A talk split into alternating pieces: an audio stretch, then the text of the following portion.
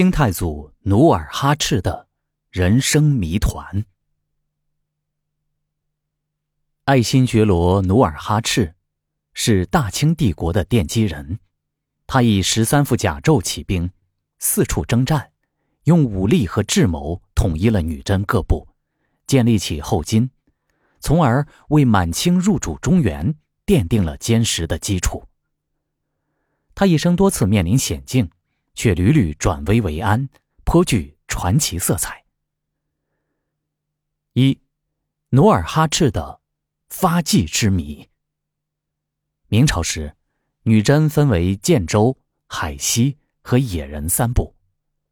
建州部又分为建州卫、建州左卫和建州右卫。建州左卫都指挥使一职由努尔哈赤的家族世代继承。明嘉靖三十八年，也就是一五五九年，努尔哈赤生于建州左卫赫图阿拉。他的先辈从六世祖蒙哥帖木儿起就受明朝册封，官至右都督。祖父觉昌安和父亲塔克世先后担任建州左卫都指挥使。努尔哈赤的母亲喜塔拉氏是建州都督王杲之女。嫁给塔克世后，先后生下三子一女，努尔哈赤是长子。明朝万历十五年，也就是一五八七年，努尔哈赤统一了建州三卫，于呼兰山下修筑佛阿拉城，自称女真国舒勒贝勒。此后，他屡屡用兵，兼并了海西女真四部：辉发、乌拉、哈达和叶赫。征战蒙古，大大扩张了势力范围。努尔哈赤自知尚未有实力出兵明朝，于是向明朝表示忠顺，先后被明朝封为建州左卫都督检事和龙虎将军。明朝万历四十四年，也就是一六一六年正月初一，努尔哈赤在赫图阿拉城即位，自称金国汗，定国号为金。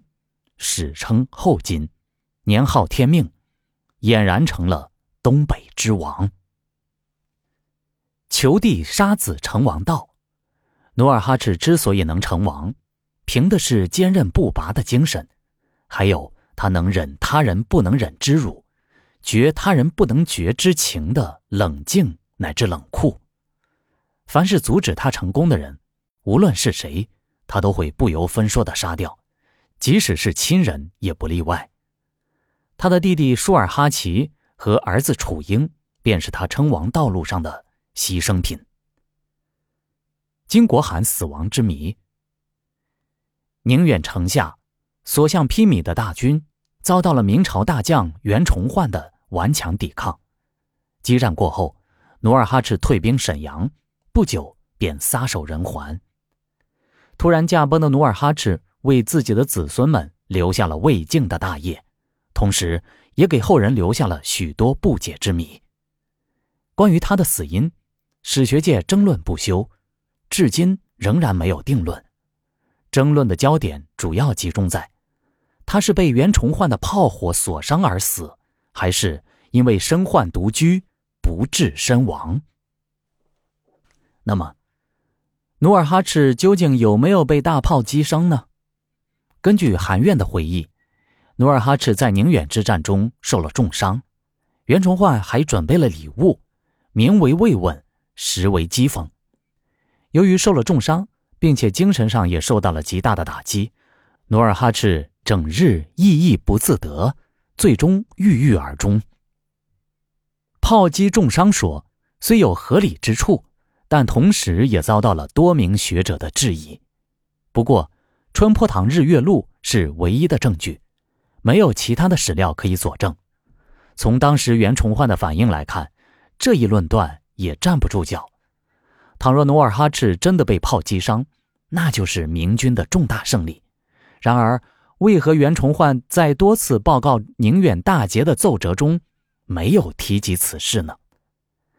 明朝表彰袁崇焕的圣旨及大臣祝贺宁远大捷的奏书中。又为何只字不提努尔哈赤受伤一事呢？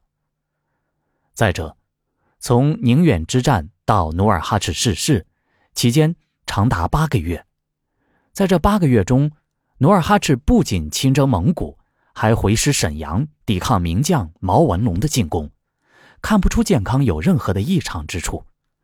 直到当年七月，才有了努尔哈赤生病的记录。炮击重伤说不能成立，然而抑郁病死说似乎也不准确。为何努尔哈赤直到宁远之战八个月后才抑郁病发？这个时间段未免太过于漫长了。很有可能是努尔哈赤年近七旬，多年马上的征战给他的健康带来了极大的隐患。再加上患上了难以治愈的背疽，所以不久便病逝了。